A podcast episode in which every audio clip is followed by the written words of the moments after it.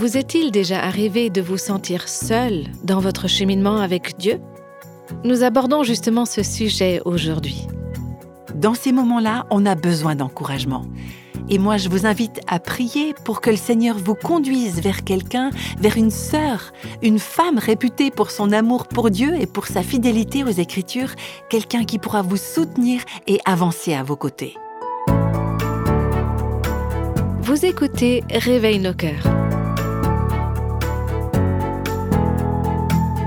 Dans ce troisième épisode de la série intitulée Un portrait d'Élisabeth, nous vous entraînons à la découverte d'une belle histoire de chapeau. Je n'ai jamais eu la chance de pouvoir rencontrer personnellement Henrietta Mears. Elle est morte en 1963 quand j'avais 5 ans.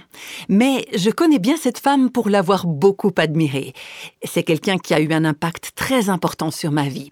Henrietta Mears, c'était une éducatrice chrétienne qui servait à l'église presbytérienne de Hollywood au sud de la Californie et elle a fondé un centre de retraite spirituelle qui publiait également des ressources chrétiennes.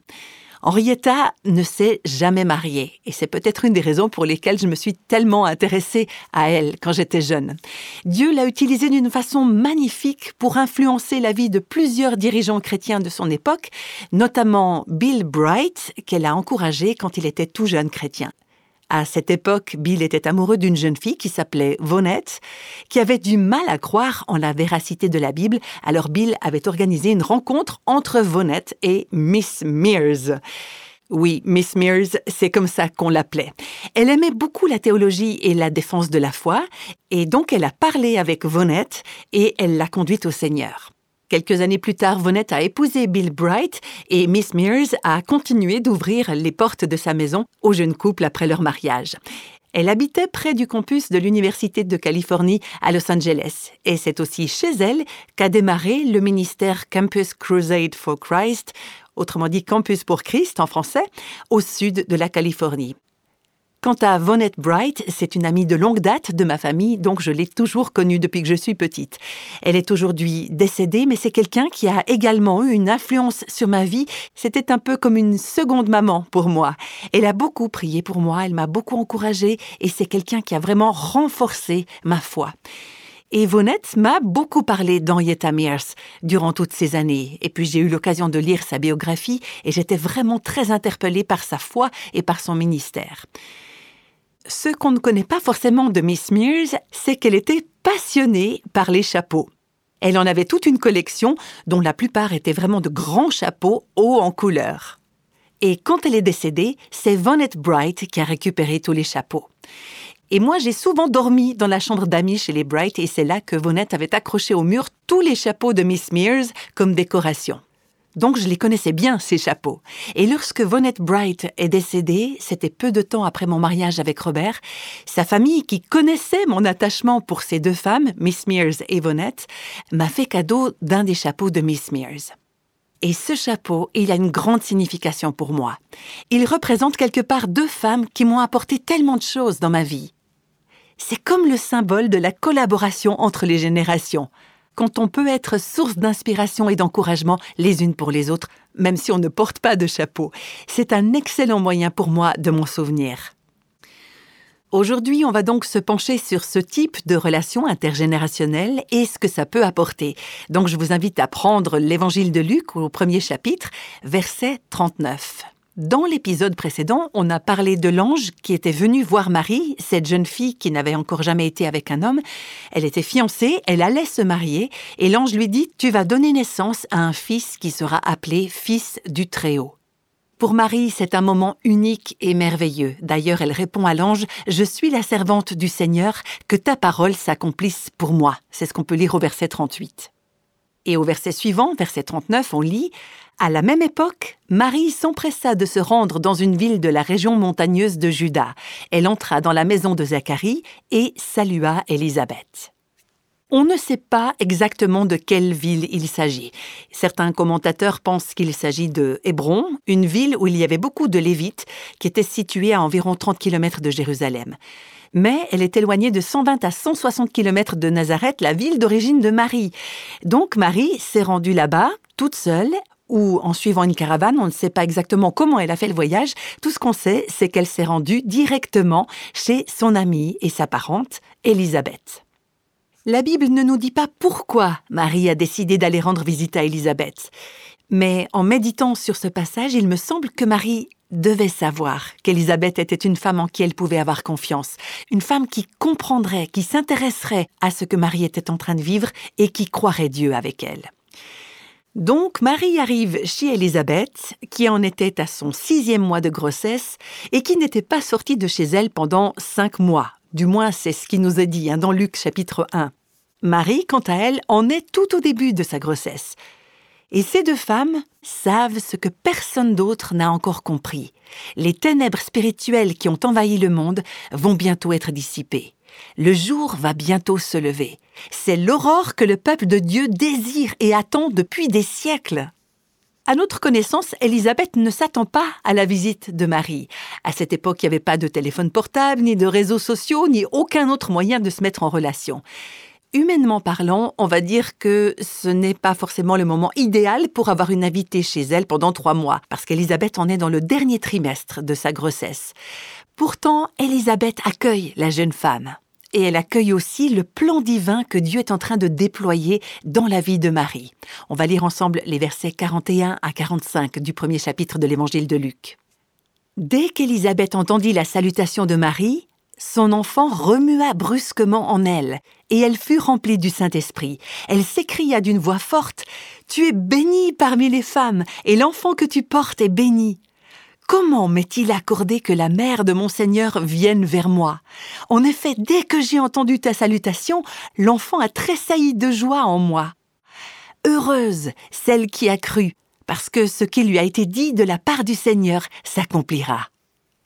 Ici, on voit Dieu qui est en train de tisser ensemble les vies de ces deux femmes qui sont pourtant tellement différentes. Elles viennent de deux régions différentes du pays. Elles sont même issues de différentes cultures. L'une est jeune, l'autre assez âgée. Toutes les deux sont miraculeusement tombées enceintes. L'une, qui était stérile depuis des années, en est maintenant dans son sixième mois et l'autre est une jeune femme vierge qui est fiancée à ce moment-là, une femme qui a conservé sa pureté dans une ville, Nazareth, qui était pourtant connue pour son immoralité. Marie se retrouve enceinte par la vertu du Saint-Esprit. Ce sont deux histoires, deux vécus différents, mais on retrouve énormément de similarités. Dans ce récit, Élisabeth démontre la beauté d'un grand cœur et d'une cordiale hospitalité. Et il n'y a aucun doute que pendant les mois qu'elles passent ensemble, Marie et Élisabeth se sont grandement encouragées l'une et l'autre. J'imagine bien Marie avec l'énergie de la jeunesse en train d'aider Élisabeth pour les tâches de la maison ou pour préparer la venue du bébé, et je suis certaine aussi qu'Élisabeth ne manquait pas de conseiller et d'encourager sa jeune parente. Elles étaient toutes les deux de fidèles adoratrices de Dieu et elles avaient dans leur cœur l'amour de sa parole. Et je suis persuadée aussi que Élisabeth appréciait beaucoup cette compagnie parce que, rappelez-vous que son mari, Zacharie, ne pouvait pas parler. Depuis cinq mois, Élisabeth était seule chez elle avec son mari qui ne pouvait pas dire un seul mot. Ça devait pas être facile, n'est-ce pas? Malgré leur grande différence d'âge, ces deux femmes ont connu une grande communion et une solide amitié. Elles se sont mutuellement encouragées. Toutes les deux se trouvaient dans une situation inédite et autour d'elles, rares étaient les personnes qui pouvaient comprendre ce qui se passait dans leur vie, qui pouvaient saisir les grâces et les bénédictions divines dont elles faisaient l'objet. Dieu leur avait envoyé un message. La suite de leur vie à chacune n'allait pas être facile, ni celle de leur fils qui tous les deux allaient mourir jeunes.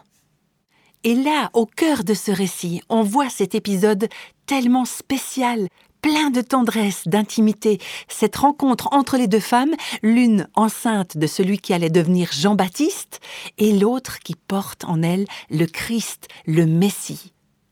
Dieu les conduit l'une vers l'autre pour qu'elles puissent se fortifier et s'encourager mutuellement dans ces moments tellement particuliers de leur vie.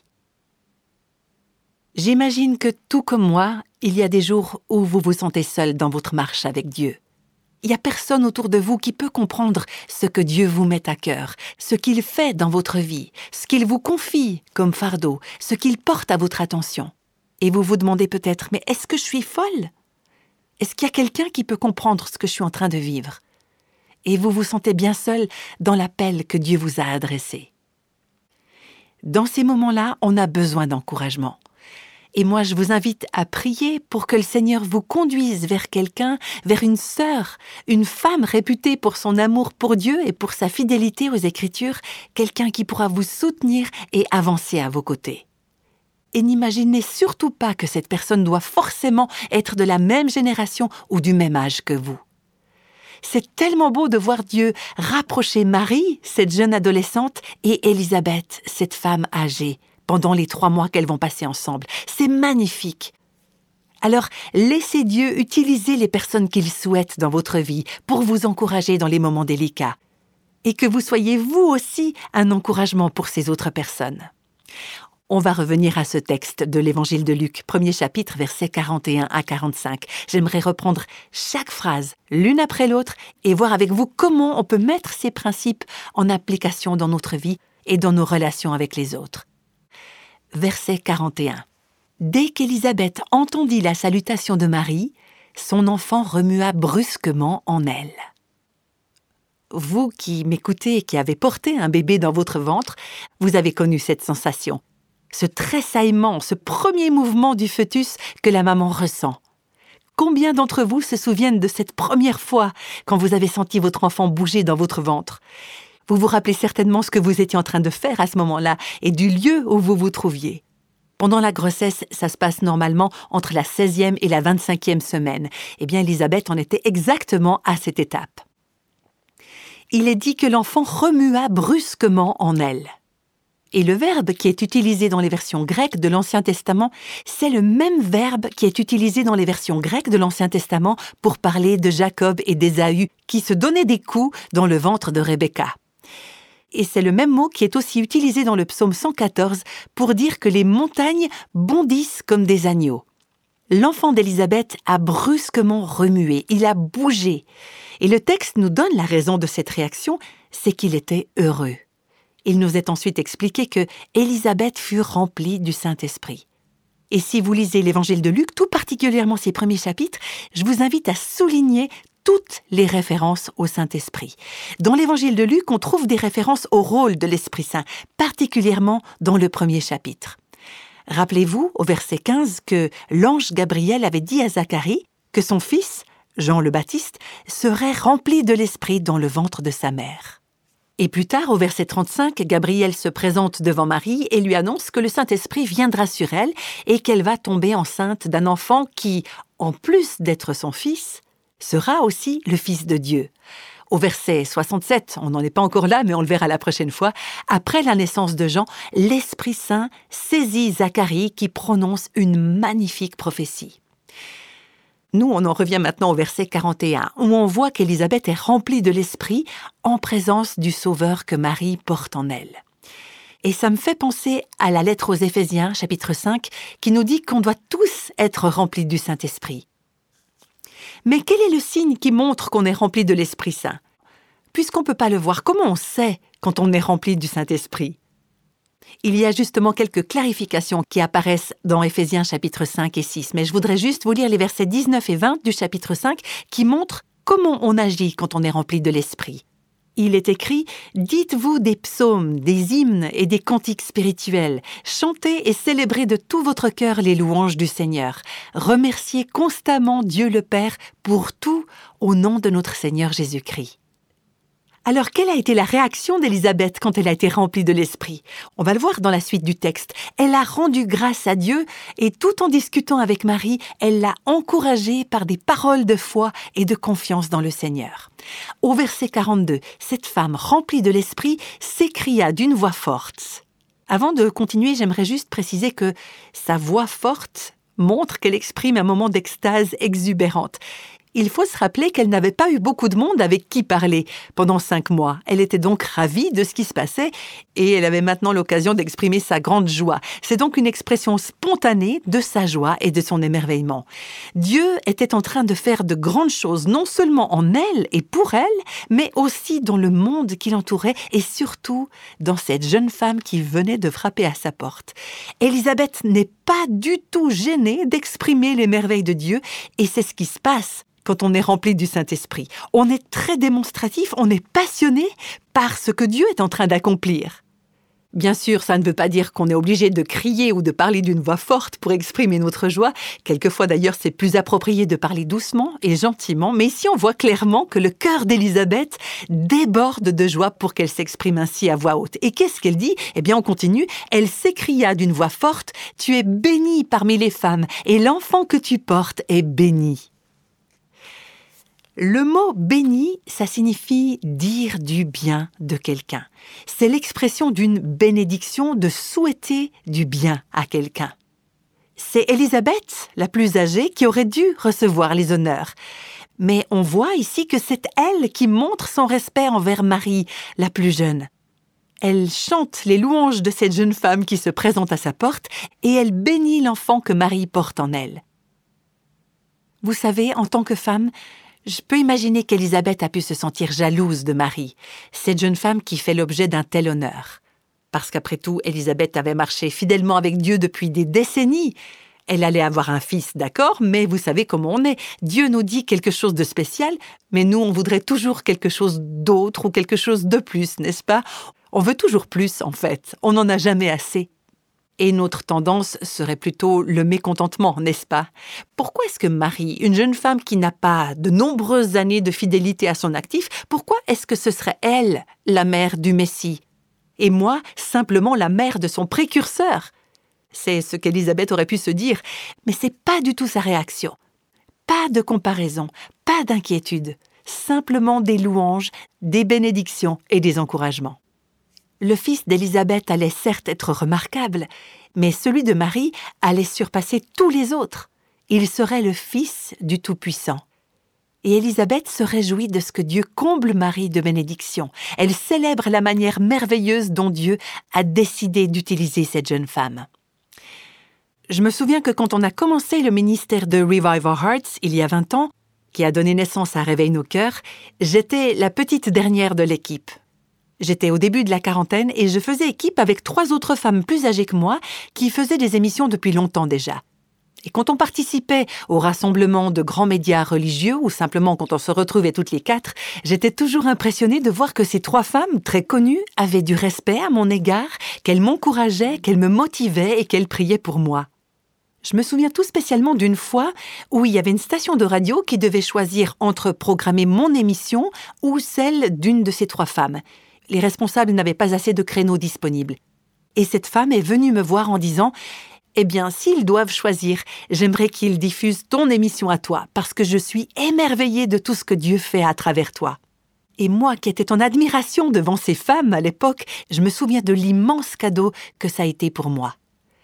Et c'est grâce à elle que j'ai appris à soutenir celles qui viennent après moi, parce que aujourd'hui c'est moi la plus âgée de l'équipe, et il y a beaucoup de femmes talentueuses que Dieu utilise pour écrire des articles et des livres, pour tenir des blogs, pour être présentatrice ou pour servir Dieu de multiples façons. Comme ces trois femmes et comme Elisabeth, je veux pouvoir encourager ces femmes plus jeunes que moi. Vous connaissez certainement ce passage biblique Réjouissez-vous avec ceux qui se réjouissent. On voit que c'est ce que fait Elisabeth, n'est-ce pas? Alors je ne sais pas si vous serez d'accord avec moi, mais je trouve que parfois c'est plus facile de pleurer avec ceux qui pleurent plutôt que de se réjouir avec ceux qui sont dans la joie. Mais là, justement, on voit que Élisabeth se réjouit avec Marie. Et ça nous oriente vers quelques applications pratiques pour notre vie. C'est pas l'objectif principal de ce texte, mais quand on voit Élisabeth bénir l'enfant que Marie porte en elle, ça nous rappelle que les enfants sont un don du Seigneur avant même qu'ils ne viennent au monde. Les enfants sont une occasion de joie et de célébration. Et c'est l'une des raisons pour lesquelles j'aime beaucoup dire aux femmes enceintes alors bien sûr, il faut faire attention de s'assurer que cette femme est effectivement bien enceinte avant de la féliciter pour l'enfant qu'elle va avoir, mais j'aime bien dire à ces femmes que Dieu vous bénisse, vous et l'enfant que vous portez. J'aime tellement bénir ces petits qui sont dans le ventre de leur maman. Je suis tellement reconnaissante pour ces mamans qui acceptent d'accueillir dans leur corps les enfants qui vont naître. Dieu n'accorde pas forcément ce cadeau à toutes les femmes qui l'aiment et qui le servent. Mais c'est vrai que être enceinte, c'est vraiment un cadeau du ciel. C'est pas seulement une bénédiction pour la maman qui est enceinte, mais c'est une bénédiction aussi pour toutes les personnes croyantes. Parce que Christ est en eux. Et c'est pour ça qu'Élisabeth honore Marie en lui disant Tu es la mère de mon Seigneur. Elle bénit Marie pour le rôle qui lui a été accordé, être la mère du Christ. Voilà pourquoi j'aime tellement bénir les autres autour de moi.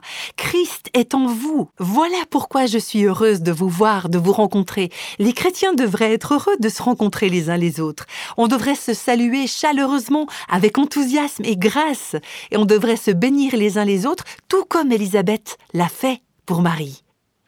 Au verset 43, on voit qu'elle s'exclame Comment m'est-il accordé que la mère de mon Seigneur vienne vers moi? Marie savait qu'Élisabeth était enceinte, parce que l'ange le lui avait dit, n'est-ce pas? Mais on ne sait pas si Élisabeth avait été informée de la grossesse de Marie, du fait qu'elle portait en elle le Fils de Dieu. Marie était au tout début de sa grossesse, donc probablement ça ne se voyait pas encore à ce moment-là. Alors comment Élisabeth a pu le savoir? On vient de le lire un peu plus tôt. Elle a été remplie de l'Esprit, n'est-ce pas? C'est Dieu qui le lui a probablement révélé. Et c'est pour ça qu'Élisabeth s'écrit L'enfant que tu portes est béni. Elle encourage Marie en lui répétant ce que l'ange lui a déjà révélé. C'est juste pour renforcer la foi de Marie. Et remarquez aussi ce détail, dans toute la Bible, Élisabeth est la première personne qui donne le titre de Seigneur à Jésus. Avant même que Jésus soit né, Élisabeth l'appelle mon Seigneur. Seigneur, c'est le titre même de la divinité. Élisabeth est en train de dire Le Fils que tu portes est Dieu. Dieu, oui, Dieu qui est incarné. Et Élisabeth est juste émerveillée. Comment m'est-il accordé que la mère de mon Seigneur vienne vers moi? Elle ne se croyait pas digne d'un tel honneur. Elle était émerveillée à l'idée que Dieu venait la visiter chez elle c'est comme une préfiguration du jour où Jean, son fils, allait dire en parlant de Jésus, Il faut que Jésus prenne de plus en plus de place, et moi de moins en moins. Et au verset 44, Élisabeth dit à Marie, En effet, dès que j'ai entendu ta salutation, l'enfant a tressailli de joie en moi. Autrement dit, le bébé a ressenti une joie très vive, très profonde, presque de l'exultation. C'est comme si dans le ventre d'Élisabeth, Jean avait ressenti la présence de celui dont il allait être le précurseur. Je ne sais pas si les enfants peuvent avoir ce genre de perception quand ils sont dans le ventre de leur maman, mais dans ce cas-là, il est clair que l'Esprit Saint a aussi rempli ce bébé. C'est pas une déduction théologique, ce sont les Écritures qui nous le disent. Le bébé a tressailli d'allégresse c'est pas étonnant quelque part. Les ténèbres allaient bientôt se changer en lumière, la mort allait bientôt se changer en vie et le désespoir en espérance. Donc la rencontre entre les deux femmes se déroule dans une atmosphère joyeuse. Et nous aussi, les croyants, on devrait être joyeux quand on se retrouve, parce que Christ est en nous. Que la terre se réjouisse, le Sauveur est arrivé, ce n'est pas seulement vrai au moment de Noël, mais c'est la fête tous les jours pour les enfants de Dieu. Et au verset 45, Élisabeth continue Heureuse celle qui a cru, parce que ce qui lui a été dit de la part du Seigneur s'accomplira. Élisabeth connaissait le pouvoir et l'importance de croire ce que Dieu avait dit. Souvenez-vous que son mari avait perdu la parole pendant neuf mois au total. Pourquoi? Parce que l'ange avait dit à Zacharie, Voici tu seras muet et tu ne pourras parler jusqu'au jour où ces choses arriveront, parce que tu n'as pas cru à mes paroles qui s'accompliront en leur temps. Élisabeth, elle avait compris la leçon, c'est pour ça qu'elle dit à Marie, Heureuse celle qui a cru, parce que ce qui lui a été dit de la part du Seigneur s'accomplira. Si vous me permettez l'expression, la joie et les bénédictions sont les produits dérivés, les fruits que l'on voit pousser quand on croit vraiment les promesses de Dieu, quand on croit qu'elles vont s'accomplir, qu'elles vont se réaliser. Et quand Jésus s'est écrié ⁇ Tout est accompli ⁇ sur la croix, c'est vraiment ce qu'il voulait dire. On peut lire ça dans l'évangile de Jean, chapitre 19, verset 30. Le plan de Dieu était accompli. Tout s'était réalisé comme prévu. Marie croyait que Dieu allait réaliser sa promesse, et Élisabeth le souligne, heureuse celle qui a cru, parce que ce qui lui a été dit de la part du Seigneur s'accomplira. Quand on croit que Jésus a tout accompli, qu'il a tout mené à bien parfaitement, c'est une bénédiction. Alors heureuse celle ou celui qui a cru, parce que les choses qui lui ont été dites de la part du Seigneur auront leur accomplissement. On peut dire qu'Élisabeth, c'est une femme qui met en pratique les principes du chapitre 2 de la lettre à Tite, c'est-à-dire instruire et encourager les femmes plus jeunes qu'elles dans l'amour, la foi et la pureté. Élisabeth instruisait Marie et elle l'encourageait à placer sa foi en Dieu. Elle soutenait sa jeune amie en lui disant Tu peux faire confiance à Dieu pour écrire ton histoire. Élisabeth, c'est un parfait modèle de la beauté et de la puissance qui se dégage quand on s'encourage mutuellement à faire confiance aux promesses divines. Vous savez, ce fameux grand chapeau dont je vous parlais au début, c'est un symbole de l'impact que des femmes comme Miss Mears ou Vonette Bright ou encore ma précieuse maman ont eu dans ma vie et comment elles m'ont transmis la foi en Dieu. Et la question que je me pose maintenant, c'est à qui je fais passer ce chapeau?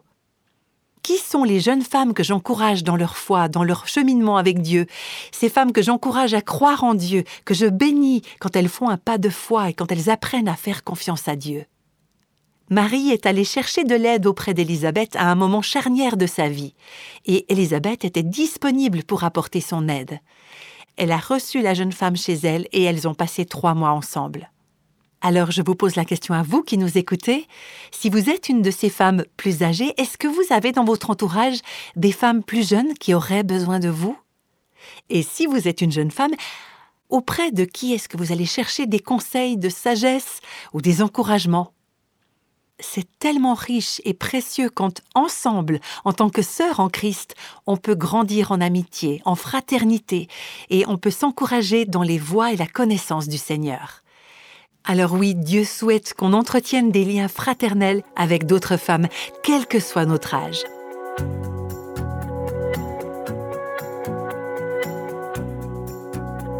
Le chapeau dont nous avons parlé aujourd'hui a appartenu à Henrietta Mears. C'était une femme qui a passé sa vie à encourager les femmes de son entourage. Et si vous aimeriez voir une photo de ce chapeau, allez sur notre site réveilnoscoeurs.com et vous la trouverez dans la transcription de ce podcast. Est-ce que vous encouragez déjà d'autres femmes à se confier dans les promesses du Seigneur? Entre nous, est-ce que vous y croyez vous-même? Vous savez, quand je fais face à de grandes déceptions, moi aussi j'ai parfois du mal à garder confiance. Et puis, vous avez très certainement vos propres déceptions. La question est de savoir comment faire confiance au Seigneur quand nos désirs restent insatisfaits. Dans le prochain épisode, nous continuerons d'étudier la vie d'Élisabeth pour découvrir surtout comment elle a encouragé une jeune femme qui avait besoin de parler, parce qu'elle venait juste de tomber enceinte. Et pour aujourd'hui, on va se dire au revoir en priant ensemble. Seigneur, merci pour le cadeau de l'amitié et de la fraternité. Pouvoir s'encourager les uns les autres, se fortifier dans la foi, dans ta vérité, c'est une des plus belles choses qui soient. Même si on ne comprend pas ce qui se passe, même si parfois on doute, ou si on a l'impression que personne ne comprend ce qu'on est en train de vivre, eh bien on peut s'encourager et dire qu'on peut faire confiance à Dieu pour écrire notre histoire. Alors merci pour ce magnifique modèle d'Élisabeth, cette femme âgée qui aide une femme plus jeune.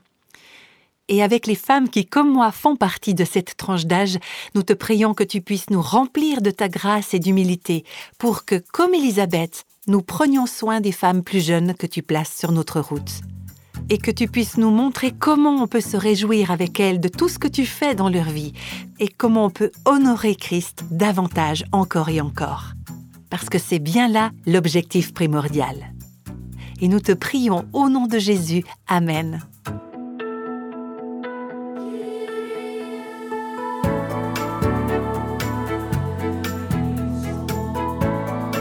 Tous les extraits de la Bible sont tirés de la version second 21. Réveille nos cœurs est le ministère francophone de Revive Our Hearts, initiative de Life Action Ministries avec Nancy DeMoss Volgemuth avec les voix de Christine Raymond et Jeannette Kosman.